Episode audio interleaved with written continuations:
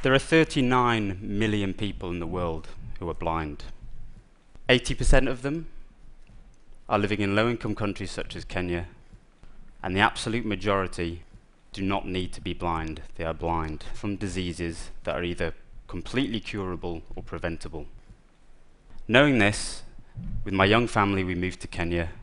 We secured equipment, funds, vehicles, we trained a team. We set up 100 clinics throughout the Great Rift Valley to try and understand a single question. Why are people going blind and what can we do? The challenges were great. When we got to where we were going, we set up our high-tech equipment. Power was rarely available. We'd have to run our equipment from petrol-powered generators. And then something occurred to me. There has to be an easier way because it's the patients who are the most in need of access to eye care who are the least likely to get it. More people in Kenya and in sub-Saharan Africa have access to a mobile phone than they do clean running water. So we said, could we harness the power of mobile technology to deliver eye care in a new way? And so we developed Peek, a smartphone that enables community healthcare workers and empowers them to deliver eye care everywhere. We set about replacing traditional hospital equipment, which is bulky, expensive and fragile, with smartphone apps and hardware that make it possible to test anyone in any language and of any age. Here we have a demonstration of a three-month-old having their vision accurately tested using an app and an eye tracker.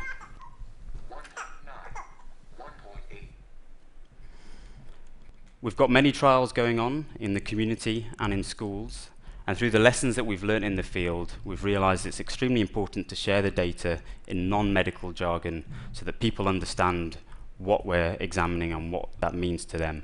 So here, for example, we use our SightSim application once your vision has been measured to show carers and teachers what the visual world is like for that person so they can empathize with them and help them.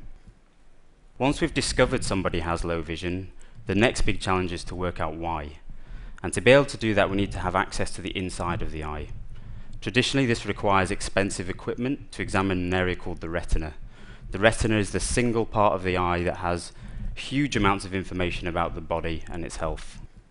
We've developed 3D printed, low cost hardware that comes in at less than $5 to produce, which can then be clipped onto a smartphone and makes it possible to get views of the back of the eye of a very high quality.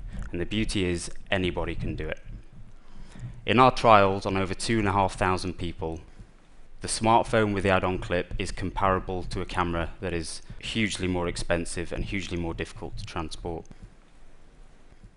When we first moved to Kenya, we went with $150,000 of equipment, a team of 15 people, and that was needed to deliver healthcare.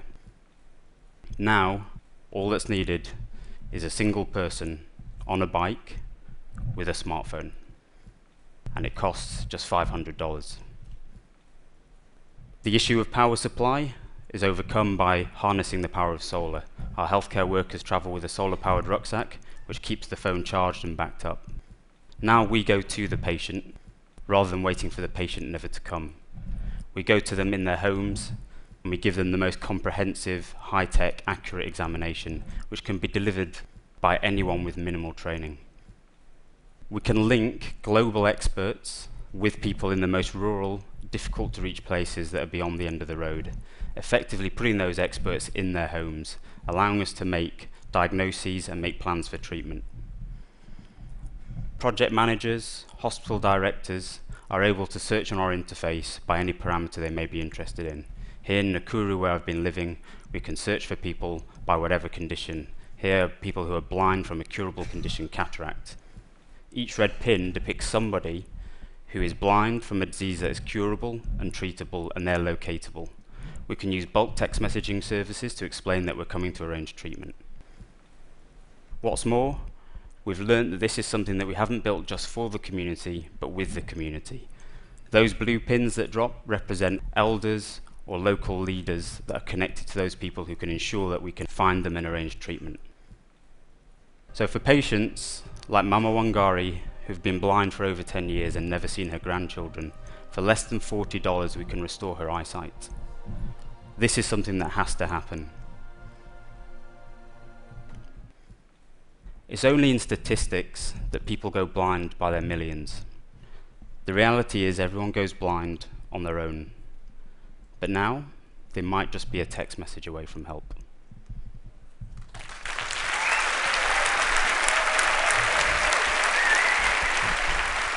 And now, because live demos are always a bad idea, we're going to try a live demo. so here we have the Peek Vision app.